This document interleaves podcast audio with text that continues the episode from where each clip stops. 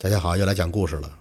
说自古啊，就有这么一种人，这心术不正，利用这歪门邪道啊，坑害百姓，谋财害命。今天呢，就给您讲一个巫妖害人的故事。说沂水县的县衙的段某啊，有天出城办差，晚上呢，住在一间旅店里边。段某的身体不太好，经常啊半夜起来上茅房。那么这天晚上呢，他跟往常一样起来方便，走到大马路边上啊，就开始解裤带。就这时候，离得不远的这个马厩里边有个骡子叫，一连叫了好几声，就好像啊跟招呼人似的。段某也好奇呀，走过去一看啊，这马厩里呢有五六个牲口，都是住店客人的，骡子呢只有一匹。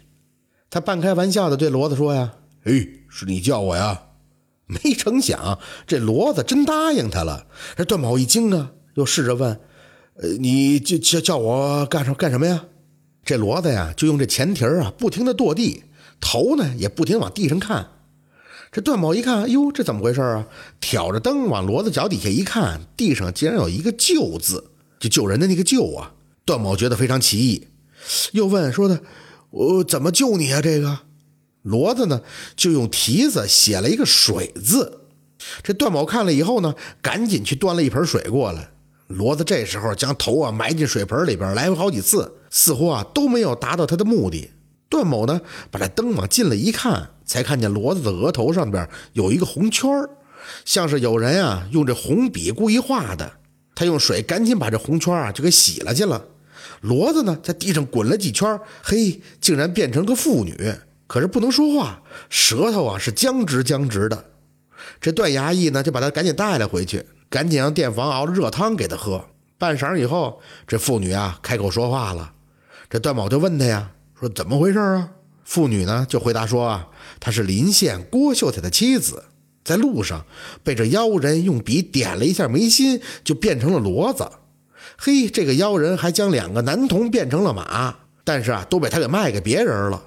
这段某听了以后，连夜让妇女回城报案，自己留下来监视这个妖人。第二天一早，那个妖人见骡子被偷了，就在门前啊跟着掌柜的吵，让店家赔钱。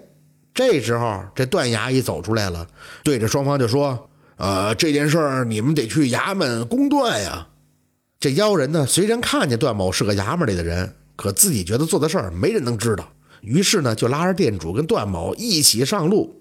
可走到一半的时候，就和接到报案来抓捕的衙役刚好的相遇了。段某一看，当时大喊：“妖人在此，赶紧拿下！”于是呢，这几个人呢就三下五除二把这妖人就给拿下了，还上了刑具，带回衙门审问。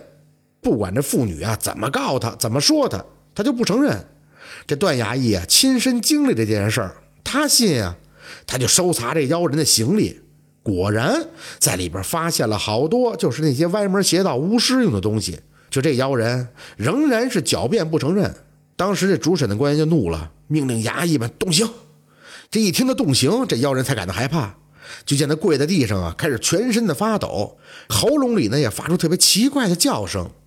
大家见了都感到非常灵异。就在这时候，他吼叫的声也越来越大。仔细听啊，就像是老虎在低笑。再看趴在地上的妖人，已经开始变化了，爪子和头上的毛都已经成型了，都是老虎的样子。这锁着的刑具，他马上就要崩开了。堂上的官吏呢，一见就大惊啊！这段某大喊一声：“再不杀，我等都要命丧其口！”这主审的官员立刻下令啊，将这妖人是乱刀砍死。那妖人呢，当场被斩杀了以后，尸体呢又变回了人，看起来啊，也并非是妖怪，变虎呢，也只是为了逃生而已。